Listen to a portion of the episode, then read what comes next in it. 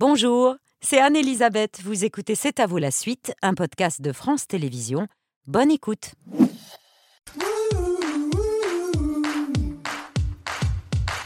C'est à vous en direct jusqu'à 21h avec Aurélie, Mohamed, Patrick et un témoignage exceptionnel ce soir, celui de l'avocat et ancien ministre Georges Kiechman, disparu en mai dernier, mais qui, avait accordé un entretien à la Fondation pour la mémoire de la Shoah, dans lequel il se raconte, lui, l'orphelin de guerre, marqué dès l'enfance par la disparition de son père à Auschwitz.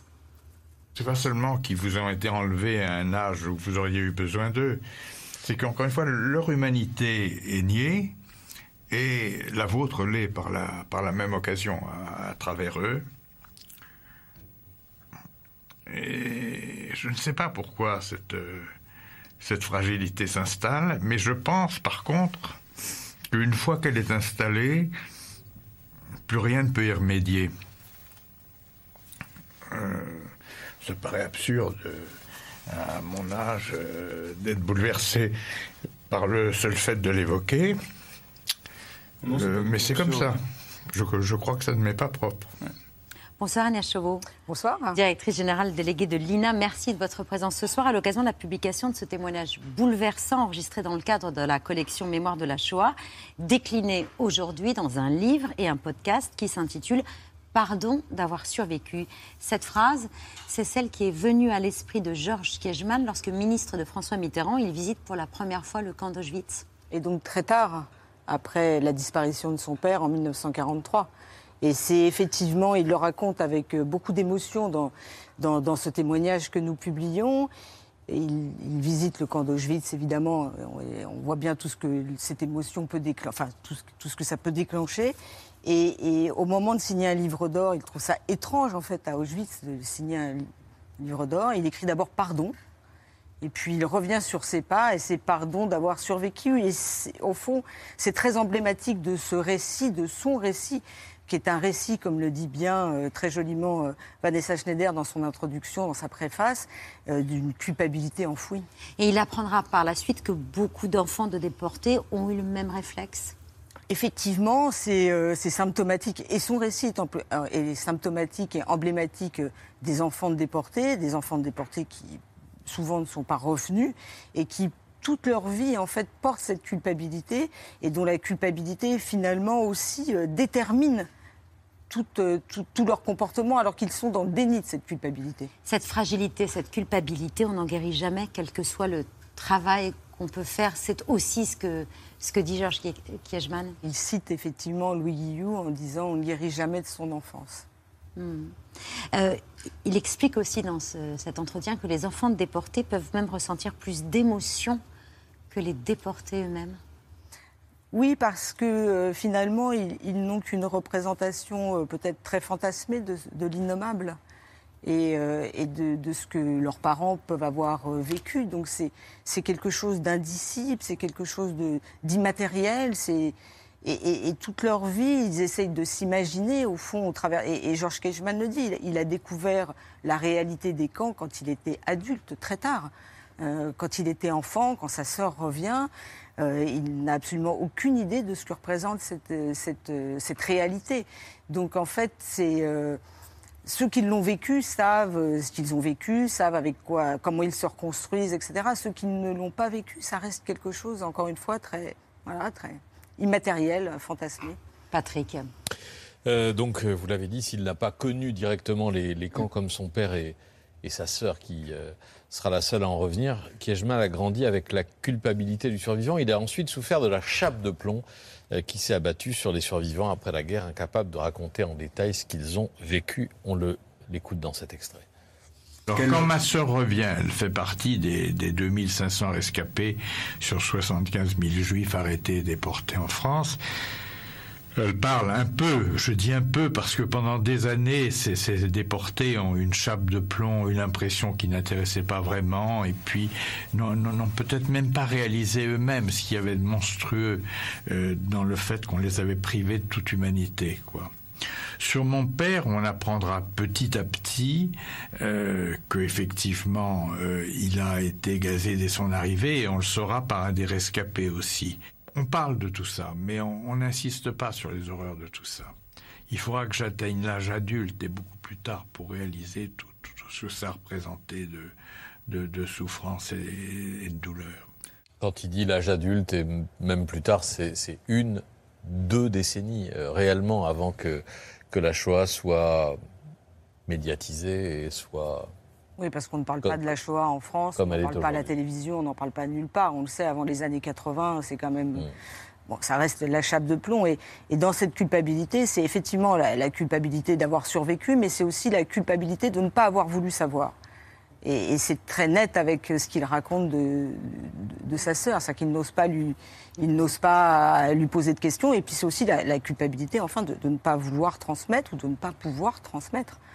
Et, il faut attendre, parce que c'est quand il est ministre, au fond, hein, il faut attendre donc euh, les années 80, 90. Euh, pour une, deux, c'est trois décennies. C'est trois décennies, mm. donc euh, c'est très long quand même de, vivre avec ce poids. Cet entretien, il a été enregistré en 2006. Et au départ, Georges Kejman ne voulait pas témoigner justement à, à cause de... Enfin, il se sentait presque illégitime parce qu'il n'avait pas lui-même vécu l'enfer des camps. C'est symptomatique des enfants cachés. Euh, ce qu'il est hein, quand même, euh, ce qu'il a été, euh, qui effectivement, qui, par rapport à ceux qui ont vécu l'horreur des camps, il ne se trouve pas légitime pour raconter de la même façon. Or, ils sont en fait, il faut accepter, parce que ces gens vivent dans le déni, en fait, c'est ça, il faut accepter que on est autant victime que ceux qui sont partis et ceux qui ne sont pas revenus. Aurélie. Oui, son enfance euh, s'est déroulée avant la guerre à, Paris. Euh, il est né en 32, un an après l'arrivée en France de sa famille originaire de Pologne. Il ne reçoit aucune éducation religieuse. Est-ce qu'il s'est senti juif en raison de la guerre? Alors, il, le raconte un peu dans, ce témoignage. Euh, en fait, il se sent juif, il n'a aucune éducation, il sait à peine ce que sont les juifs. Et, là où il est, dans le, dans le Berry avec sa mère, on, ne parle de la guerre, en fait. La guerre est, lointaine et, et, la loi sur les juifs, euh, la loi, les lois de Vichy sont, aussi peu connues, très lointaines.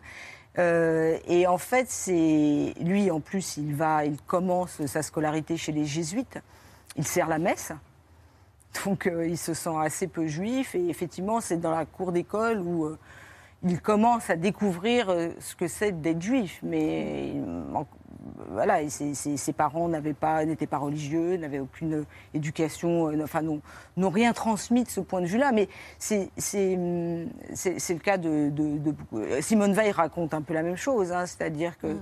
sa famille, qui était beaucoup plus éduquée, euh, c'est pareil, il n'y avait aucune éducation et elle, elle se sentait pas tellement juive avant la guerre. Vous parlez de son enfance dans, le Berry, c'est-à-dire que son père va s'engager et euh, avec, sa mère, ils partent euh, en effet à Louaille sur Arnon. Un jour, sa mère est convoquée au tribunal parce qu'elle n'a pas déclaré qu'ils étaient juifs. Elle va au rendez-vous, ensuite elle est relaxée, c'est-à-dire qu'ils sont relaxés. Est-ce un coup de chance? Probablement. Euh, ce qui est incroyable, c'est que cette femme qui était euh, illettrée euh, arrive au tribunal, elle est convoquée parce qu'effectivement, elle ne s'est pas déclarée comme juive et elle ne l'a pas déclarée non plus.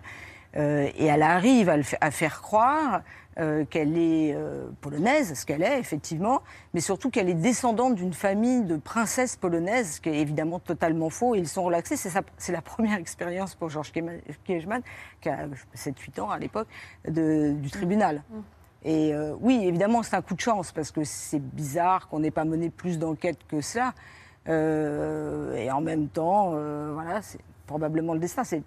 il va rééchapper ensuite aussi à, un massacre, le massacre de, Guéry, où en, mesure de, rétorsion, puisque un, Allemand a été fusillé par les euh, par certains résistants. Euh, ils arrêtent euh, à ce moment-là dans le Berry tous les, tous les enfants juifs et qui seront jetés dans un puits vivant sous des pierres. Et il y en a un qui arrive à réchapper. C'est comme ça que c'est comme ça qu'on connaît ce, massacre. Et lui, comme il n'était pas déclaré dans son école comme juif, eh bien, il, a, il échappe à ça. L'entretien euh, avec Georges Kejman, euh, la publication de cet entretien suit celui de Simone Veil. Seul l'espoir apaise euh, la douleur, c'était l'an dernier. C'est d'ailleurs Simone Veil qui est à l'origine de ce projet lorsqu'elle était présidente de la Fondation pour la mémoire de la Shoah. La collection compte 110 entretiens avec des anciens déportés, enfants de déportés, justes ou résistants. Pour elle, c'était capital d'enregistrer le récit de ces témoins avant qu'ils ne disparaissent. Bien sûr. Et c'est très important. Et quand on s'est posé la question à, Lina, puisque ces, entretiens étaient en ligne, sauf celui de Simone Veil, elle, avait, elle n'avait pas souhaité que cet entretien soit diffusé de, son vivant. Et je pense qu'elle ne voulait pas que sa notoriété efface les, enfin, écrase les, autres, les, autres entretiens. Euh, euh, on, s'est posé la question de, savoir comment, euh, bah, une petite vingtaine d'années après, hein, comment on, pouvait faire revivre et vivre encore ces entretiens. Ça nous semblait absolument fondamental, surtout celui de Simone Veil, le premier qui n'avait jamais été, euh, qui était totalement inédit, qui n'avait jamais été euh, diffusé. Et on, s'est dit que peut-être la, meilleure façon de les, faire vivre à, nouveau, euh, c'était de les publier. Sophie de Closet aux éditions Flammarion a été formidable parce qu'elle a su transformer ses, entretiens en, livres et puis aussi en podcast parce que c'est vrai que ces entretiens très dénudés, hein, vous avez vu le dispositif est très neutre. Euh, se, prête particulièrement à, l'écoute plus intimiste du, podcast. Un dernier. À la fin, Georges Kejman, euh, à la fin de cet entretien, il explique que le fait d'avoir vécu un, tel drame donne aujourd'hui un devoir de solidarité à la communauté juive. On l'écoute. Beaucoup de gens étaient indifférents, mais il y a également une forte minorité de Français qui était merveilleuse de, solidarité, de risques pris euh, pour sauver des Juifs. Et j'ai, au fond, c'est, ces gens-là, ce sont les, les, justes, comme on dit parfois en Israël, qui me paraissent plus importants que les autres, malgré les inquiétudes de la communauté juive aujourd'hui. Enfin, il me paraît impensable que les choses se reproduisent. Par contre, je pense que les Juifs ont un devoir, c'est de comprendre que d'autres communautés peuvent se vivre comme exclus. Un devoir qui ne veut pas dire l'aveuglement. Ce devoir de solidarité, on l'a souvent entendu euh, chez Simone Veil, aussi, euh, chez, aussi chez les témoins euh, qui ont vécu la Shoah. Au-delà du travail de mémoire, ce témoignage, il porte aussi un message très actuel pour la communauté juive et, pour tout le monde. Pour tout le monde, je crois. C'est un, c'est aussi un récit d'identité, c'est-à-dire c'est la découverte de son identité. il dit dans le témoignage avec beaucoup d'humour que c'est un petit juif berrichon.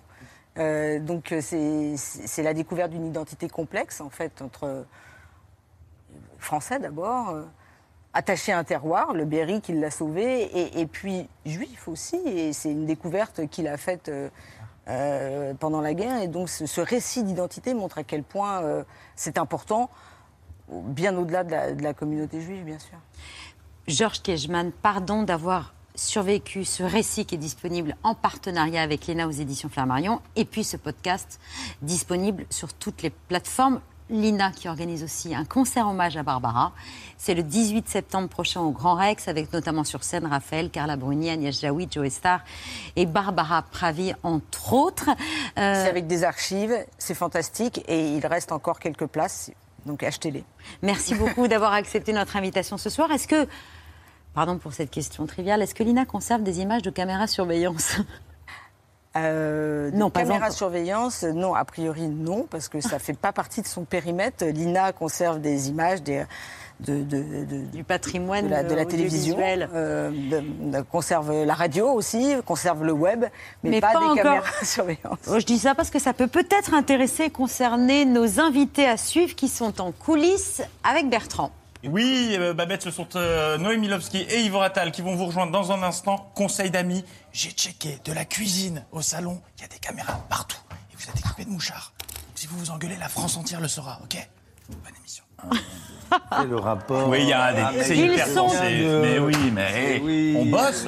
Ils sont tous les deux acteurs, réalisateurs, et puis ils forment un couple qui s'engueule donc dans une cuisine à partir de demain sur la scène du théâtre Antoine dans Vidéo Club, une pièce de Sébastien Thierry. Noémie Vlovski et Yvan Attal sont ce soir nos invités.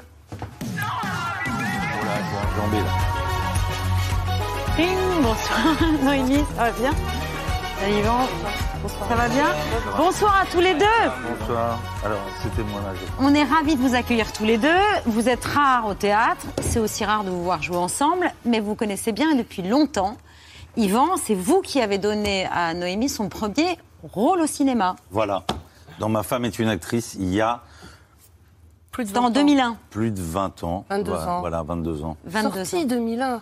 Donc Et on alors, a dû tourner ça en n'a- 2000. Ça n'a pas changé, on s'est quittés, on s'engueulait comme des je sais pas quoi. Mais vous Il étiez 22 frères et sœurs. On était frères et sœurs et maintenant on est mariés et femmes et on s'engueule toujours autant. Ouais, C'est comme ça que vous remerciez euh, Yvan d'avoir, euh, euh, de vous avoir fait devenir actrice. Non, non, non, c'est pas comme ça. Tous les jours, je le remercie, mais vraiment tous les C'est jours. grâce à son entêtement que vous êtes devenue actrice. Noémie. Tu- Oui, oui. Si Bah racontez-nous. Bah, je sais pas pourquoi Yvan s'était mis en tête. On se connaissait depuis très longtemps. On, s'est connus, on devait avoir euh, 21 ans ou 22 ans. 21 ans. Enfin, oui, on a le même âge. Euh, et puis, et puis Yvan s'est mis en tête que je, je devais jouer sa sœur. Et je lui ai dit, ben non, je suis pas actrice. euh, non, il a insisté, insisté, insisté. Moi, j'aimais bien faire du casting. je- je- et puis, j'adore les actrices et les acteurs. Alors, je, je lui ai proposé de faire le casting. Et il a comme insisté. On a passé des essais, je me souviens, tu On a fait des essais. On a fait des essais, j'étais nulle. Nulle Non, j'étais C'est vraiment pour ça que j'ai prise, évidemment. Bah oui. Qu'est-ce qui a fait que tu... tu- tu- pourquoi? Bah il s'est pas trompé. Mais je me suis pas trompé. Bah voilà. On dit donc merci Yvan. Non, il n'y a Merci, pas de besoin de dire merci Si, parce si, que si c'est pas moi, un autre l'aurait fait. non, mais non, fait. mais c'est non. Arrêtez de vous engueuler. Putain, on sera- Je crois que je dis arrête maintenant dans la pièce à peu à près vous, là, 128 votre fois. 128 fois, arrête maintenant. Vous êtes donc un couple qui s'engueule, un couple à qui il arrive un truc euh, qu'on souhaite à personne. Ils découvrent qu'une caméra les filme en permanence dans leur cuisine.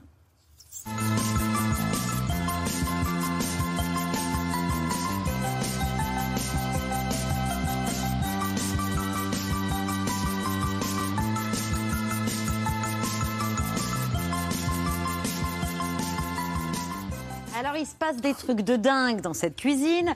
Noémie, vous planquez le téléphone de votre mari Mais dans non, le me racontez congèle. pas tout. C'est deux exemples. Parce qu'il n'écoute pas, il n'écoute pas. Et, et vous, dès qu'à Noémie tourne le dos, vous balancez votre assiette à la Elle poubelle. cuisine très mal. Bon, évidemment, c'est drôle, mais c'est une escalade de médiocrité dans cette cuisine. Oui. Oui, oui. Alors, il y a cette caméra qui nous observe, on ne sait pas d'où elle vient, et on, on est obligé de, de rivaliser de mauvaise foi pour faire gober à l'autre ce qu'il vient de voir, quoi, en fait. Voilà. Et c'est ça qui est très, très drôle au début, et puis les choses se tendent, et puis ça finit par parler du couple, d'un couple, d'un homme et d'une femme qui vivent ensemble depuis 25 ans, qui savent. et D'ailleurs, on se rend compte qu'on ne sait pas tout de l'autre. Il y a énormément de choses, en fait, dans la pièce. L'obsession des images. Est-ce que vous conseillez donc à tout le monde de mettre une caméra de surveillance dans sa cuisine? Non, Non, Surtout pas. c'est affreux. c'est assez affreux, oui. Mais enfin, en tout cas, Parce ça- qu'on se rend compte qu'on participe à un navet, c'est ce que vous dites d'ailleurs à un moment dans la, dans la pièce. Non, non, non. quand, quand, quand Justine, le personnage que je joue, parle de navet, c'est elle parle de la, de la, de la comédie du couple.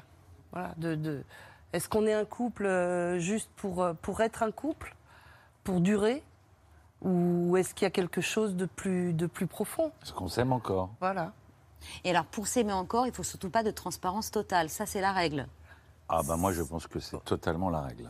Enfin, ça, c'est Il faut renoncer.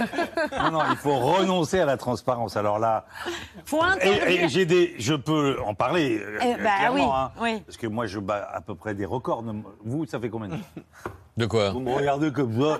Moi, ça fait 32 ans quand même. 32 ans, oui. Vous 32 aussi ans que vous non, êtes moi mariés ça fait 20. euh, Voilà. Bah alors me regardez pas comme. euh, 22. 32 ans de j'ai mariage. été pas mariée marié, pendant marié. 32 ans. Toi, ça fait 32 ans aussi? 32 ans? Ouais, oui. Et voilà. Et, et sans transparence, en cachant des trucs. Ah bah moi, euh, non, moi, Ouh là là, ouh là là, ouh là là.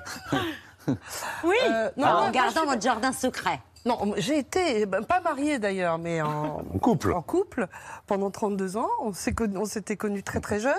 Et non, moi j'étais plutôt pour dire les choses. Euh, y compris ce qui, ce qui fait dit pas, mal, ce qui etc. se dit pas. Mais en face, euh, non, pas du tout. pas du tout, du tout, du tout. L'hiver, c'est toujours l'homme, hein, d'ailleurs. Ah, ça, je sais pas. Non, euh, pas forcément, je sais pas. Patrick, 32 ans, vous aviez le chiffre. Voilà, 32 ans. Et donc, vous ne savez pas, avec Charlotte Gainsbourg, et donc vous ne savez pas tout l'un de l'autre. Mais heureusement quand même.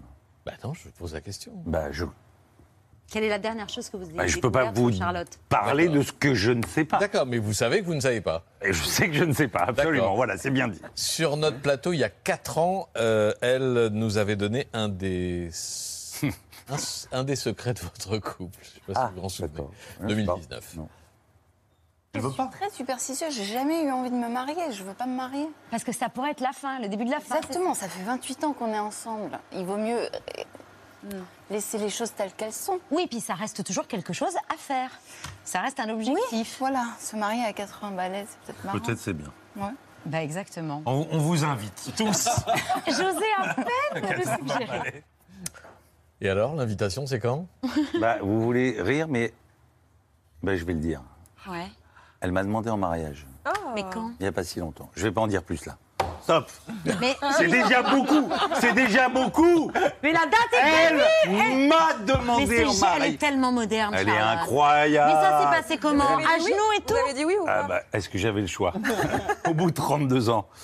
Oui, j'ai Ah dit bah oui, oui. à- genoux aussi. Elle était à genoux Oui, à genoux. Mais elle est géniale. Et c'était romantique, c'était une surprise. C'était très étrange, parce qu'elle est arrivée comme ça, c'est sorti d'un coup, et elle a dit j'ai un truc à dire, euh, et elle m'a dit je veux qu'on se marie. Voilà. Et on s'est toujours pas marié, ça fait quand même quelques mois. hein. Ah bon? Mais on Donc, sera on ne sait pas si c'est sérieux, on ne sait pas si c'est sérieux. ah oui, la demande n'a pas été renouvelée ni suivie des faits. Euh, Voilà. on en est là. Une question, Patrick? Non. Non. Votre Euh, non, non, on m'a dit qu'il fallait passer à Non, non, non, bah si, ouais, si, bon. Ça fait dix ans de mariage, on n'en peut plus. Je sais tout de Patrick. bon, euh, Alors, une pardon. question ou pas? Oui? Oui, mais je t'en prie. Je ne sais pas.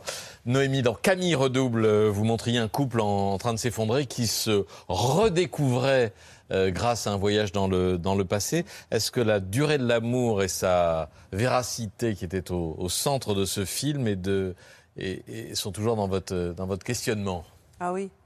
D'ailleurs, il y a quelques jours, je sais plus à propos de quoi, euh, ça m'est sorti tout seul. Enfin, quelqu'un me parlait de. C'était à propos de la pièce. On me, par- on me parlait de. si, oui, oui, oui, c'était à propos de la pièce. On, on parlait de aimer et ne plus aimer. Mmh. Et pour moi, ça n'existe pas de, plus, de ne plus aimer. On continue à aimer. Mais bien sûr, ça se transforme. Mais je- enfin, c'est- je- enfin, je sais- ça n'existe Ah bon pas. Je sais pas. Je peux pas faire une généralité. La lassitude, l'indifférence, ça ne, ça ne se produit pas L'indifférence. La dif- Ah, L'indifférence, oui, l'indifférence, non Je crois Ça pas. n'existe pas. Enfin, en tout cas, pas pour moi, Ah non. Non, je crois pas. Quand on a aimé, tu veux dire. Quand on a aimé, bien sûr. On aime pour euh, la vie, Je crois. d'une façon différente. j'ai- C'est j'ai peut-être moins de l'impression- passion, il y a moins de... J'ai l'impression, en fait, qu'on se ment en, en- en se faisant croire qu'on n'aime plus. Et pourquoi on se ment Je- Ah, Alors quel- peut-être qu'on n'aimait pas, Ah, mais je vois pas comment l'amour peut s'arrêter. pourrait ne pas être euh, éternel. Alors, encore une fois, en- Mais on se quitte quand même. bien sûr, ouais. mais voilà, il- ça, ça change, ça bouge, ça, ça prend d'autres formes. Mais comme ça, dans la vie quotidienne, si j'entends quelqu'un me dire euh, euh, Ah, ben, un tel ou une telle, je ne l'aime plus, je me dis Hum, hum. Il s'est menti à lui-même. Euh, quelque chose à rajouter Non. Bon. Aurélie Vous avez des points communs tous les deux. Vous êtes acteur et réalisateur. Je crois que c'est 7 films pour euh, Yvan, 8 pour vous. On a retrouvé vos débuts, parce que vous avez commencé. Pourquoi vous rigolez Non. Non On en a d'autres, on va Oui, dire. mais voilà, on en a d'autres, on est Ah, acteur, par réalisateur, mais on en a d'autres. Et- Passons, ça aussi, passons. Mais non, on a, on a envie Ah de bah maintenant, on veut savoir. Non, non, passons, non, non, On passons. veut savoir. Un, un point commun alors. Oh non, non, non. Ça avait l'air coquin. Ça avait l'air coquin, votre coquin. Non, pas du tout, alors pas du ah oui. D'accord. on va rebobiner à vos débuts. Euh, Noémie, quand vous étiez à la Fémis section euh, scénario, on a, je crois, votre première interview. Waouh. Et pour vous, euh, l'expérience euh, de la Fémis, Noémie, ça a été, ça a été quoi exactement? C'est vrai que pendant trois ans, on, on apprend à, travailler avec des gens, à, penser qu'à ça. On va s'arrêter là parce que je crois qu'on va aller s'abriter dans quelques instants. Il y a une projection, il faut nous en parler, Christine. Oui, il y a une projection du mariage blanc le 27 juin au Ciné 13, 21h et 21h45. Au Ciné 13. Donc ça se passera quand? Mercredi 27 juin. Bon, d'accord. Bon, alors. Vous étiez déjà dans le vent. Ah, C'était un beau plateau. Et Claudia Cardinal qui menace de s'envoler. Et vous vous souvenez que vous avez tenu à la télévision un parasol Mais pas du tout, je me souviens pas du tout de cette interview. Thierry Pécaro vous a pas laissé un souvenir. Mais on était où? C'était à Cannes? Bah, C'était, euh, je sais pas. pas. moi, vous étiez à la FEMIS, section scénario, et il y a cette interview, votre première télé, puisqu'on parle des correspondances entre acteurs et réalisateurs.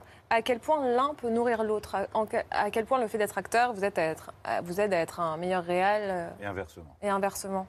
Ah bah oui, je pense qu'évidemment, euh, quand, quand on, quand on est devant, enfin, quand on est devant ou derrière la caméra, l'expérience de l'un ou de l'autre sert, ça sert forcément. Ça veut dire que moi, je pense que j'ai énormément, je suis pas encore au niveau, mais j'ai énormément progressé comme acteur depuis que je suis metteur en scène. Je pense que je suis plus du tout le même acteur depuis que j'ai fait des films. Parce que je suis passé par le montage, parce que je me rends compte de ce qu'on attend un peu plus d'un acteur. Aussi, je me suis rendu compte que la demande du metteur en scène était quand même euh, celle à laquelle il fallait Il faut la respecter, quoi. respecter, que de toute façon, il avait, euh, il a écrit ce film a priori, il l'a préparé, il va le monter. Je suis plus là. Alors évidemment, ça n'empêche qu'on a des convictions quand on est acteur, mais et puis ça m'a détendu parce que je sais aussi à quel point un metteur en scène qui vous aime, vous qui a un bon œil, qui vous regarde avec amour, euh, il- il- il- je sais le travail qu'il va faire aussi. Donc, je, je ne peux plus ne pas faire confiance à un metteur en scène, même si je me doute que peut-être euh, il n'a pas le bon œil des fois, ça Mm. arrive. Mais je sais que j'ai, je peux pas lutter. Donc, euh, pense qu'il y a quelque chose qui s'opère de lâcher prise. Euh, voilà. Après, metteur en scène. euh, oui, on, on- on sait peut-être un peu mieux ce que c'est les acteurs, mais les acteurs sont tellement tous différents. Est-ce que vous mettez, vous vous mettez en scène là Il y a un metteur en scène pour la pièce de Sébastien Thierry, mais vous, vous, vous agissez pas euh, en mettant en scène l'un de l'autre quand vous êtes tous les deux sur la scène là? C'est Jean-Louis Benoît, le, le metteur en scène Oui. de, la, de la pièce, de Vidéo Club. Euh, non, j'ai pas l'impression qu'on agisse en, en metteur en scène l'un de l'autre. Après, Jean-Louis Benoît est très, très, très ouvert et très à l'écoute de, de- de ce qu'on peut proposer. Donc, on propose des choses et ça participe, ça participe d'une certaine façon de, de la mise en scène, mais euh, non, pas, pas metteur en scène l'un de l'autre. Et à quel point le monde a évolué depuis l'archive qu'on a vu tout à l'heure euh, Est-ce que c'était le milieu était plus sexiste qu'aujourd'hui? Oui, j'imagine, mais euh, à quel niveau? Parce que maintenant, il y a de plus en plus de réalisatrices. Ça fait évoluer les choses, non? Oui. mais si vous avez quelques heures, on parle de ça. Mais... Est-ce qu'il y a des réflexions faut- que vous entendiez que vous n'entendez plus quand Oui, même? bien sûr, mais bien sûr. Parce que vous avez entendu des trucs pas possibles. Oui. Folle, hystérique, mal baisée, Mm. quand vous n'étiez pas contente d'un plan. Oui. Et aussi que j'avais mes règles. Ah oui. Pardon. oui, d'accord, ok. Sinon, mais Et si ça, c'est fini. Pas contente d'un plan, c'était pour ça. Non, mais ça m'est arrivé. Ça m'est pas arrivé euh, avec tout le monde, hein. mais comme réalisatrice. Oui, bien sûr. C'est très très différent, je trouve, d'être euh, euh, réalisatrice et actrice, actrice. De, de- par rapport à ces choses-là. On est mieux, plus respectée actrice que réalisatrice. C'est ça ce que je comprends de ce que vous dites. Euh, En tout cas, on est plus respecté, je sais pas, mais bah, disons que ré- réalisateur, c'est un métier, enfin c'était considéré comme un métier d'homme. Mm. À l'époque de cette, de cette interview, c'était c'était un métier d'homme. Alors qu'actrice, c'est considéré comme un métier de femme. Mais on, on peut aussi dire de d'acteurs, de- d'acteurs géniaux qui sont des gonzesses. Je l'ai déjà entendu. Euh, parce que c'est censé être un métier de sensibilité, d'émotivité. Moi, j'ai jamais entendu gonzesse qu'ils avaient un côté féminin et qu'on encourageait ça. Et effectivement, cette, cette chose-là, mais j'ai jamais Mais- entendu ce mépris pour. Ce, gonzesse, le Dans- mot, dans moi, ce sens-là, quoi. Ah Mais, non, ce que je veux dire, c'est qu'on on, on- on considère que acteur, actrice, c'est un métier féminin et que donc les acteurs Oui, je vois ce que tu dis. sont, sont Mm. féminins et que les réalisatrices sont masculines. Yvan, le jour où tout a commencé pour vous, c'était au, cours Florent. Un certain Eric Rochant vous a repéré. C'est lui qui vous a offert votre premier rôle au cinéma dans Un monde sans pitié. Un film qui vous vaudra le César du meilleur espoir en 1990. Un an plus tard, on a retrouvé quasiment le, même discours que vous aviez il y a quelques secondes. Euh, vous parliez d'Eric Rochant à la télévision, regardez. C'est quelqu'un euh, de très exigeant, quelqu'un de très directif, mais en même temps, il n'y a qu'avec un metteur en scène euh, exigeant et directif qu'on se sent vraiment libre. C'est-à-dire que quand un metteur en scène euh, vous laisse le choix de faire ce que vous voulez, Mm. en fait, vous savez pas quoi faire. Eric, au contraire, vous donne une limite de jeu dans laquelle vous, vous pouvez vraiment vous amuser, et là, vous vous sentez vraiment libre. Mais en fait, lui est très, quand même très exigeant et très, euh, très directif. Vous êtes cohérent Je suis Klaus Barbie ou dans la cage de verre, quoi. On comprend pas va me juger et je, voilà. Je sais pas, c'est Dispositif bizarre ce des, décor. des années Vraiment. 80. Vous étiez cohérent 22 ans après, vous avez le même discours. Ah. J'avoue que j'ai même pas écouté un mot de. Obsédé J'ai regardé lui. mes pattes, ma mèche, Vous- tout ça. Non, mais je sais pas. Je... Yvan, vous aviez quel âge sur cette archive Euh, bah, ça doit, ouais, ça C'était en doit être 91. Ouais, 26 Ah, ans 26 ans. 26 ans. C'est aujourd'hui précisément l'âge de Ben de, Absolument. De Ben j'ai- Attal. J'ai vu d'ailleurs quelque chose de ça. Ouais. Vous avez vu quoi? Non, non, j'ai j'ai reconnu Une un, ressemblance. Un air de. Oui. ouais, un air avec les mains, tout ça. Enfin bon. Là, vous allez vous ressembler encore plus. Regardez. Ah, mais arrêtez. Ce que j'aurais aimé te dire quand t'avais 26 ans, je sais pas du tout. Mais je me demande si, à cet âge-là, tu savais déjà que tu voulais des enfants. Et j'espère qu'aujourd'hui, tu sais à quel point ils sont fiers de toi. Voilà. Je t'aime, mon père. Waouh Oh la vache Ah ben, bah oui. Vous saviez à 26 ans que vous vouliez des enfants? Je trouve ça trop mignon. Oh, je pense que. Oui, je pense que. Bon, bon, vous m'avez. euh, Cueilli. ah, bah, cueilli. C'est bien parce que c'est la Mais première moi aussi, je demain. l'aime. Je, je peux lui dire, du coup, que je Il est l'aime. en service, là. Oui, bah, je vois, enfin. Mais euh, non, non, évidemment. Je crois que. Enfin, j'en sais rien. Je, je crois que c'était une chose. euh, 26 ans, est-ce que. Oui, je devais. dé- je- C'est l'âge 32. J'ai 58. C'est là où vous avez rencontré Charlotte. Ouais. Non, mais j'imaginais bien qu'un jour j'avais envie d'avoir un enfant, mais c'est vrai que c'est étrange. Des fois, je suis avec mes trois enfants et, c'est une chose très étrange, bizarre. On se dit, mais Je suis père. voilà, je suis père de trois enfants Et bientôt un mari. Et bientôt un mari. Après une demande en mariage. peut-être grand-père. même. Et bientôt un grand-père. Exactement. Euh, c'est demain la première de Vidéo Club. J'avais oublié pendant un instant. Et ouais, je sais que vous avez le trac tous les deux, tout va bien se passer. Hmm. C'est une Sébastien Thierry, on aime tous ses textes. C'est au théâtre Antoine Bien sur l'affiche aussi. avec euh, Paolo Mattei également.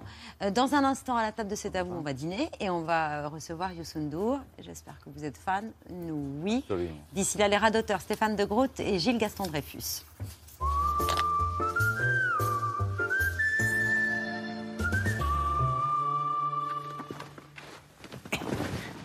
Qu'est-ce que vous faites, Stéphane? Mais je regarde, parce que c'est euh, c'est un rond. J'essaie de voir. euh, bah, Si c'est un rond, vous pouvez le tourner dans n'importe quel sens. Mais c'est ça. C'est ça, ouais. oui. C'est ça que je faisais. Je risque que j'ai rêvé de vous. Mais c'était drôle, on riait. habillé, on était habillé ou pas Eh oui, vous étiez en smoking. Et vous étiez habillé comment, vous Moi, j'étais en, en polo et, et bermuda.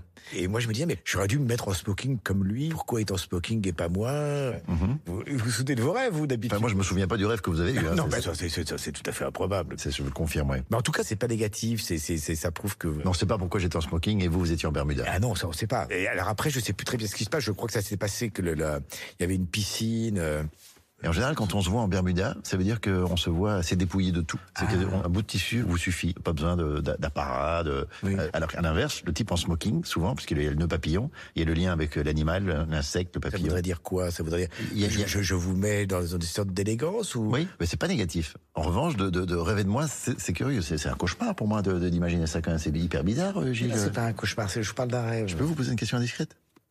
Oui. Vous allez euh, sur des sites de rencontres? Non. Il y a plein de sites. euh, Enfin, quand on dit site de rencontre, en général, on parle pas, on pense pas forcément à des rencontres professionnelles. Hein. bah, d'amitié, en tout cas. Oui, non plus. Pareil que quand vous dites à quelqu'un j'ai rêvé de toi, c'est un peu bizarre aussi. Bah non, ça n'a rien à voir. Comme, comme vous l'avez fait, donc.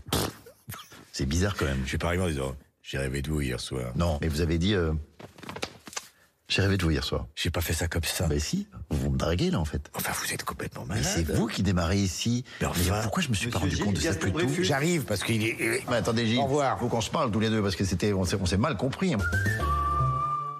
Noémie Yvan, bienvenue à la table de C'est à vous, à laquelle on est ravi d'accueillir l'auteur de la meilleure chanson de l'année 94. C'est un titre officiel.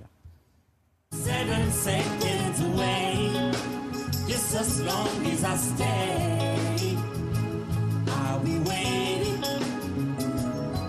Not a second, seven seconds away, just as long as I stay.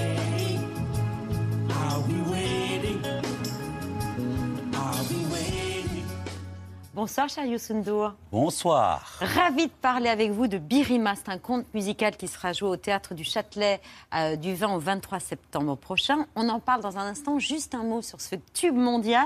2 millions d'exemplaires vendus.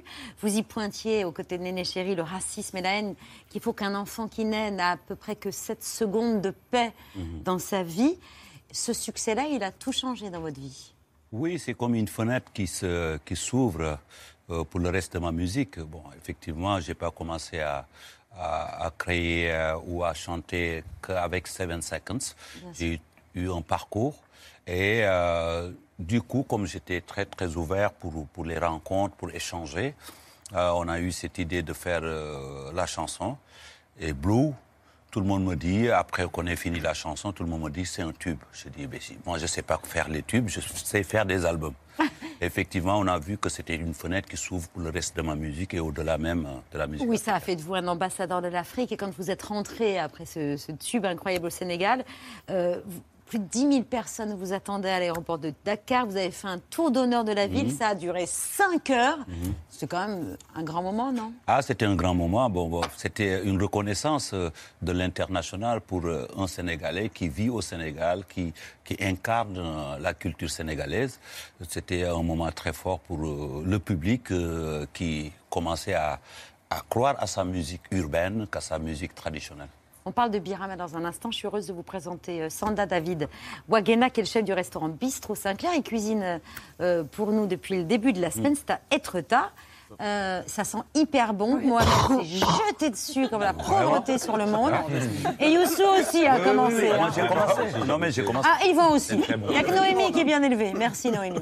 Vous avez commencé, mais Ouais. je vous ai pas vu. Alors, on a fait très bien. Il y a des caméras. Avant les caméras. Avant les caméras, et j'ai vu que personne ne touchait. J'ai dit, attends. Ah, mais il faut y aller. hein. Qu'est-ce que c'est alors que- Alors pour déjà moi, déjà, euh, c'est hum, c'est un tataki de bœuf, technique euh, japonaise. Mhm. Donc on saisit le bœuf très fort. J'ai fait des cuissons un peu différentes parce que je sais qu'on a, on est un peu nombreux à table et c'est bien de s'y retrouver un peu. Comme ça, tout le monde est content. On a un jus de, un jus de bœuf au tamarin Mhm. que je fais avec les parures de bœuf et du tamarin parce que c'est lié à mon histoire aussi au Sénégal, pays que j'adore beaucoup. Et euh, une poêlée de champignons, des pleurotes, parce qu'en début de saison, et je Ah. trouvais que ça, ça allait bien avec. Voilà. Aurélie, avant de manger, un mot de bienvenue pour Youssou N'Dour. Oui, on va parler de votre, spe- de votre spectacle Birima. Vous êtes Mhm. fasciné depuis toujours, je crois, euh, par euh, ce roi. Vous lui consacrez un nouveau spectacle. Il a régné de 1855 à 1859 au Cayor, un royaume précolonial situé à l'ouest de l'actuel euh, Sénégal. C'était un roi peu loquace. En fait, il s'adressait à son peuple seulement euh, une fois par an. Le fait est qu'il n'avait qu'une parole, le kadou en Wolof, dont découle tout le reste, la dignité, le sens de l'honneur, le courage, la loyauté. C'est ce qui explique sans doute que malgré son règne assez court, 4 ans, il est encore célébré aujourd'hui euh, au Sénégal. On va regarder un extrait des répétitions de votre spectacle. Nuwoy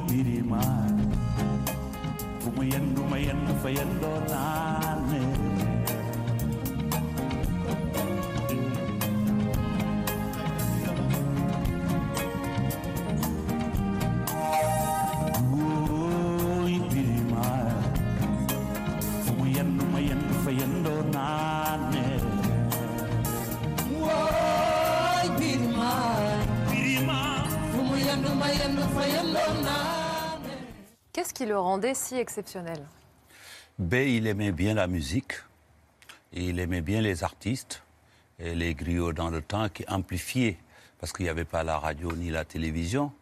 À l'époque, bon, pour s'adresser à son peuple, il passait par le griot, et, euh, c'est cette euh, partie-là qui a amené cette chanson euh, très connue qui est, qui est une reconnaissance.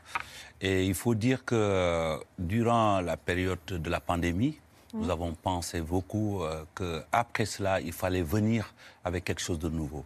Et nous avons imaginé euh, ce conte musical autour de la chanson où mes chansons retentissent au fur et à mesure euh, par rapport à ce qui se dit, le, le contenu de- de- du conte musical. Il Et- était aimé de ces sujets. Ça, ça laisse songeur. Il y a un message politique, forcément, comme souvent euh, dans, dans vos œuvres, euh, Youssou N'Dour. Patrick. Oui, le message politique, vous allez nous en parler, mais je voudrais d'abord euh, dire aux téléspectateurs à quel point euh, vous avez euh, une vie politique aussi. Depuis euh, 2012, vous avez voulu euh, vous présenter à la présidentielle. Finalement, vous êtes rallié à Macky Sall, qui a été élu président. Vous avez été son ministre de la Culture, puis son ministre du Tourisme. Vous avez été ministre conseiller du président jusqu'à récemment. hein. je crois que vous avez quitté cette fonction il y a peu. Et, euh, et donc, première question, c'est à l'approche des prochaines élections en 2024, est-ce que ça, vous pourriez être euh, tenté de, de replonger et de vouloir vous présenter? Mais il faut dire que bon, c'est euh, l'histoire est là. hein. Moi, je suis entré en politique euh, par accident. Chaque fois que mon peuple, le pays a besoin, euh, voilà, de moi, je suis là avec avec mon expérience. En 2012, donc effectivement, j'ai accompagné le président Macky Sall. On a gagné les élections. Il a gagné les élections. Il m'a deman- demandé de venir euh, avec mon expérience aider au niveau de la culture. Et euh, effectivement, 12 ans passés avec avec lui, c'est la fin d'un cycle de, de, de, quelque chose qu'on a eu à partager, des hauts et des bas. Aujourd'hui, euh, bon, la semaine dernière, je, donc je quitte mes fonctions de ministre euh, conseiller et de la coalition au pouvoir. Et aujourd'hui, euh, nous sommes en train de faire le point de la situation, de ce qu'on a vécu. Et après, avec mon mouvement, on va se décider par rapport aux élections présidentielles bientôt. Avec quel message politique? On ne va pas entamer euh, ce début de campagne qui n'aura peut-être pas lieu, mais en tout cas, quel est- quel est- quel est le- qu'est-ce que vous voulez faire passer euh, comme message et comme changement politique dans votre pays? Vous, vous mettez déjà candidat? Non, justement. Non, non, non, mais le sens de votre action politique. C'est possible. Moi, je pense que euh, quand on est en dehors de la politique, on a beaucoup d'idées. On se dit que bon, dès qu'on arrive, on appuie sur un bouton, tout change. Ce n'est pas la réalité. Donc, ces 12 ans, j'ai vécu euh, vraiment la réalité de l'État. Avec des frustrations. Avec, voilà, avec, euh, oui, comme euh, toute œuvre humaine est- n'est pas parfaite. Euh, donc euh, aujourd'hui, avec ces- cette acquisition d'ex- d'expérience, je pense que oui, je sais à peu près la réponse qu'il faut donner à cette jeunesse euh, africaine, à cette jeunesse sénégalaise qui en demande un peu plus. Et donc effectivement, le moment venu, nous allons parler de tout cela, de contenu que nous pouvons effectivement proposer aux Sénégalais. Si nous sommes candidats et je pense que voilà, ça va se décider très rapidement. Vous votez au Sénégal toujours? Alors, je ne suis pas sénégalais. Ah, vous n'êtes pas sénégalais, pardon, Non, je suis togolais, mais j'ai vécu 6 ans au Ouais. Sénégal. Ah, pardon, pardon. Les, les chansons qui sont passées, je les ai découvertes parce que je venais d'arriver au Sénégal en 93, 94. Et du coup, pour moi, c'est un grand honneur d'être à table ici avec, euh, avec avec beaucoup- beaucoup d'émotions que je le dis. Mais voilà, c'est quelque chose, c'est une histoire qui me concerne, l'histoire politique du, du Sénégal, et concerne notamment toute l'Afrique de l'Ouest, mais me touche énormément aussi. Voilà. Vous avez toujours, euh, Youssou, euh, mis votre euh, notoriété, votre influence au service de toutes les grandes causes humanitaires. On a parlé de politique avec Patrick, mais il y a eu, il y a eu toutes les causes humanitaires euh, bien avant. Dès 85, vous organisez un concert à Dakar pour la libération de Nelson Mandela. Vous vous impliquez dans la lutte contre le paludisme, puis ce sera avec euh, l'UNICEF, avec One, votre fondation, ou encore pour les droits de l'homme aux côtés d'Amnesty International. Une tournée mondiale aux côtés de Sting, de Bruce Springsteen, Peter Gabriel ou encore de Tracy Chapman. C'était en 1988. Give up the fight. Get up, stand up. Stand up for your right. What you gonna do? You get up, stand up. Don't give up the fight. Quel souvenir vous gardez de cette tournée mondiale dans plus de 40 pays, je crois, euh, et surtout une tournée mondiale auprès du boss? Incroyable. Incroyable. Et euh, ouais, j'étais à l'origine de cette tournée avec Peter Gabriel. Je me souviens très bien quand on a dit que euh, faire des concerts seul, ça suffisait pas. Le monde euh, demandait un peu plus. Et on faisait des conférences de presse et euh, c'est là où on a convaincu tous ces grands de venir nous rejoindre. À l'époque Amnesty International était euh, très impliqué autour de cette tournée, nous avons fait le tour du monde. Effectivement, j'étais comme le représentant de l'Afrique où on avait euh, beaucoup de questions aussi et beaucoup de réponses qu'on attendait. Et j'étais là à, à voir que les droits de l'homme étaient, étaient fondamentaux pour qu'un monde nouveau. Et je pense que cette tournée-là, effectivement, a marqué les esprits. Et c'est là où la musique se met pour des causes. Eh oui. Les droits de Et c'est parfois plus efficace qu'un discours politique. Birima. Mais on s'est, on s'est régalé. hein. Ah bah oui. Aussi. De- La scène là, c'est un truc de dingue. Oui. Euh, Birima, c'est du 20 au 23 septembre au Théâtre du Châtelet avec votre groupe Le Super Étoile et la troupe de danse de Dakar, euh, avec notamment la participation de la conteuse Sylvie Mombe, parce que c'est un conte euh, que vous délivrez aux spectateurs. Merci beaucoup d'avoir accepté ce soir beaucoup. Juste avant euh, les actualités de Bertrand, euh, on fait un coucou à Augustin Trapenard euh, qui fait euh, qui fait pas du tout sa rentrée à la Grande Librairie, c'était la semaine dernière. Coucou Augustin, au programme ce soir de la Grande Librairie. Coucou Anne-Elisabeth. Eh oui, un dialogue exceptionnel ce soir dans la grande librairie entre Pascal Quignard et Cynthia Fleury, la philosophe et psychanalyste. Et puis il y aura trois romanciers avec des textes que j'adore de cette rentrée. Elle s'appelle Maria Pourchet, il s'appelle Jean-Baptiste Andrea et le troisième, bah, c'est le primo romancier de la rentrée. Il s'appelle Éric Chacour. Regardez, c'est à 21h sur France 5, c'est en direct, c'est la grande librairie. Bah oui, on rate jamais un seul numéro de la Grande Librairie. Merci, merci euh, Augustin. À t- à- dans un instant, juste le temps des actualités de, de Bertrand. Qui arrive en silence Ça marchera jamais, on marchera jamais. Soit la musique, soit euh, le jingle, mais je suis avec vous et c'est l'essentiel. Bonsoir, bonsoir. Nous sommes le 13 septembre. Voici ce que vous ne verrez pas dans l'ABC ce soir. Vous ne verrez pas ce documentaire animalier d'un nouveau genre. Les candidats vont pas tarder à faire part de leur, euh, leur candidature, puis eh bien, euh, va commencer euh, le vote. Ok, fascinante nature. Vous ne verrez pas Kate Middleton qui cache des saucisses dans ses poches, visiblement. Vous ne verrez pas cette anecdote de Marc Menant dont on se serait bien passé. Moi, j'ai jamais bu moindre verre. Vous arrivez dans une soirée, on vous dit Bah alors, qu'est-ce que tu es triste, bois avec nous? N'empêche que le premier à poil sur la table, la chansette des chanteurs, c'était moi. Mais non Oui, oui, on se calme, Marc. Et quand un coach français et un coach allemand se rencontrent, quelle langue parle-t-il Eh si, prego, ciao tutti, basta la lucha. Allora, à la une de ce 13 septembre, mon petit bonbon qui est de retour, la reine du réseau francilien. Ah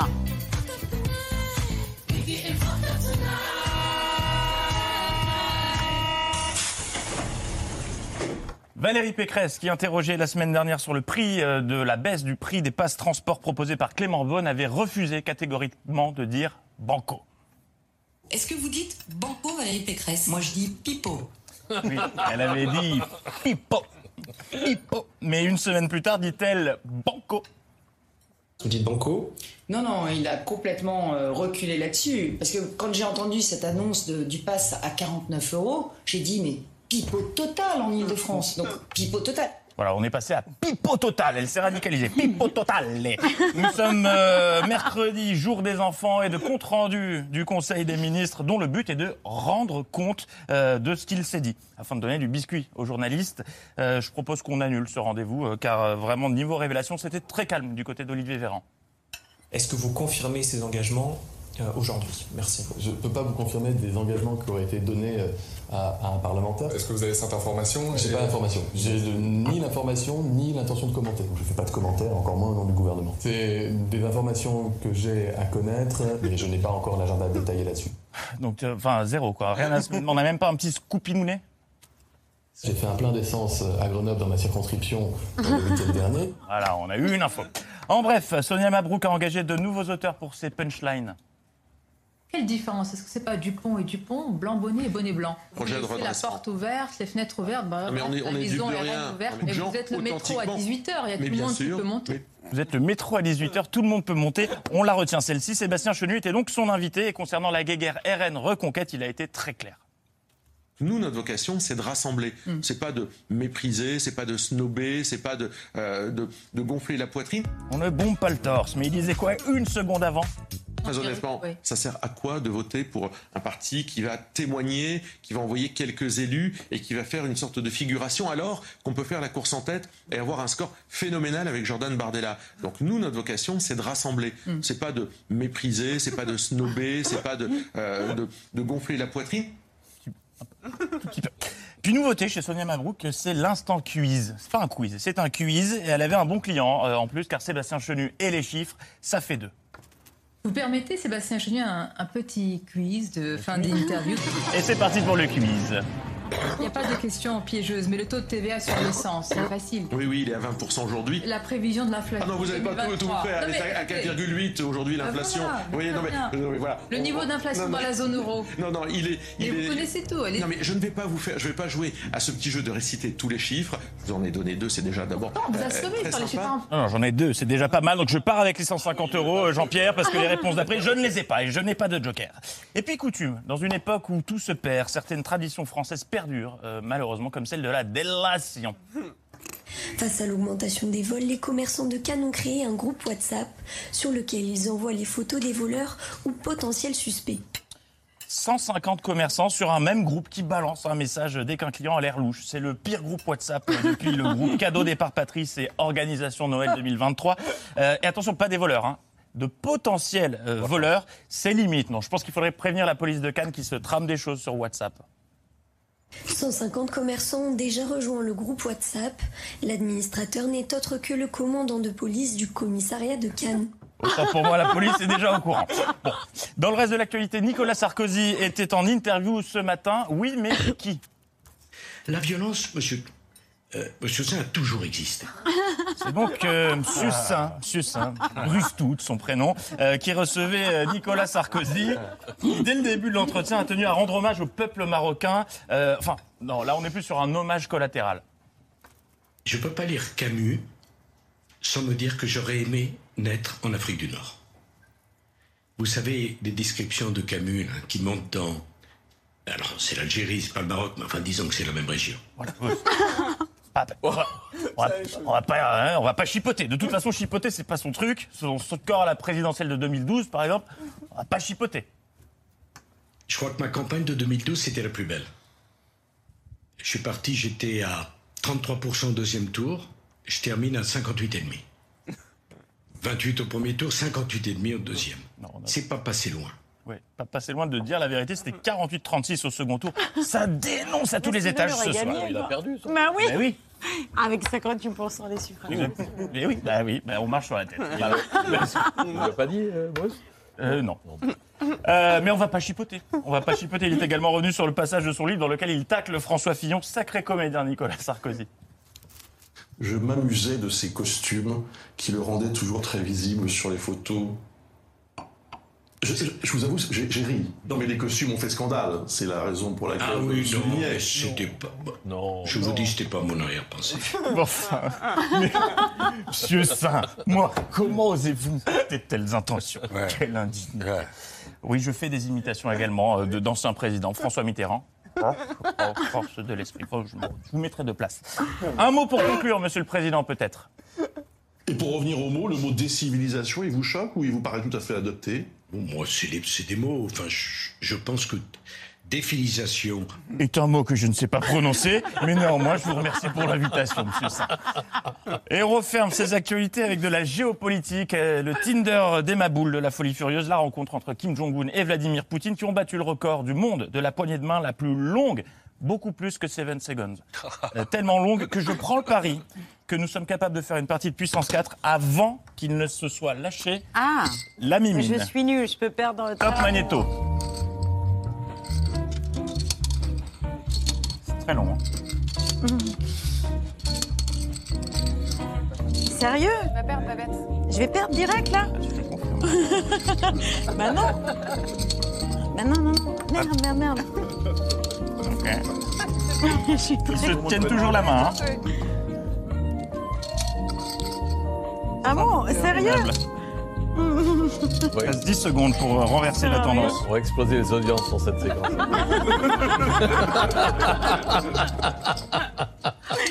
Un bien beau moment de télé que vous venez de vivre. C'est merveilleux. Mais non, mais parce que les gens chez eux voyaient à la fois la poignée de main et le puissance 4. On est sur du euh, multi-écran. Ah oui. C'est vraiment la télé du futur. Mais quel était donc le but de cette rencontre? On est nuls.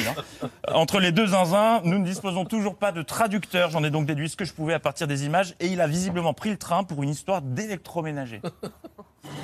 Nous arrivons en gare. Attention à la marche en descendant du train. Attention el granino, c'est la del traino.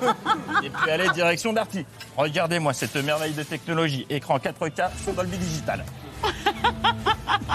C'est parfait pour regarder Nagui. Attention avec la zapette, paf, on zappe, on change de chaîne sans se déplacer. C'est ahurissant, c'est le futur, c'est la technologie. Alors? Ah ouais, ouais. Mais qui est ce pélican plein de miettes Alors ça c'est Patrick Cohen. Vous avez vu le niveau de détail est dingue. Hein je vous sens conquis, monsieur Hoon. Perdez pas de temps, ce sont les jours fous. Je vous la fais à moins 50. Les caisses se trouvent là-bas pour signer avec vos doigts bodinés. Et en plus, je peux payer en trois fois sans frais. Ça valait vraiment le coup de prendre le train. Darty, le contrat de confiance. Encore une belle victoire pour l'info qui continue demain. Bonne soirée. Bravo Bertrand Merci beaucoup à tous les trois d'avoir accepté notre invitation. Bonne première demain. On dit rien, on dit pas. On dit rien. On dit rien, on dit rien, on dit rien. On reste comme ça. Ok. Daki daki. Et puis, bonne première à partir du 20 Merci septembre. beaucoup. Merci. beaucoup à tous les trois. Si vous voulez bientôt Merci. vous tourner vers Nicolas pour saluer nos téléspectateurs. Merci à vous de nous avoir suivis. Nous, on se retrouve demain à 19h. Mais là, tout de suite, c'est la grande librairie Augustin Trapenard. Ciao, à demain 19h. Bye. Bye bye.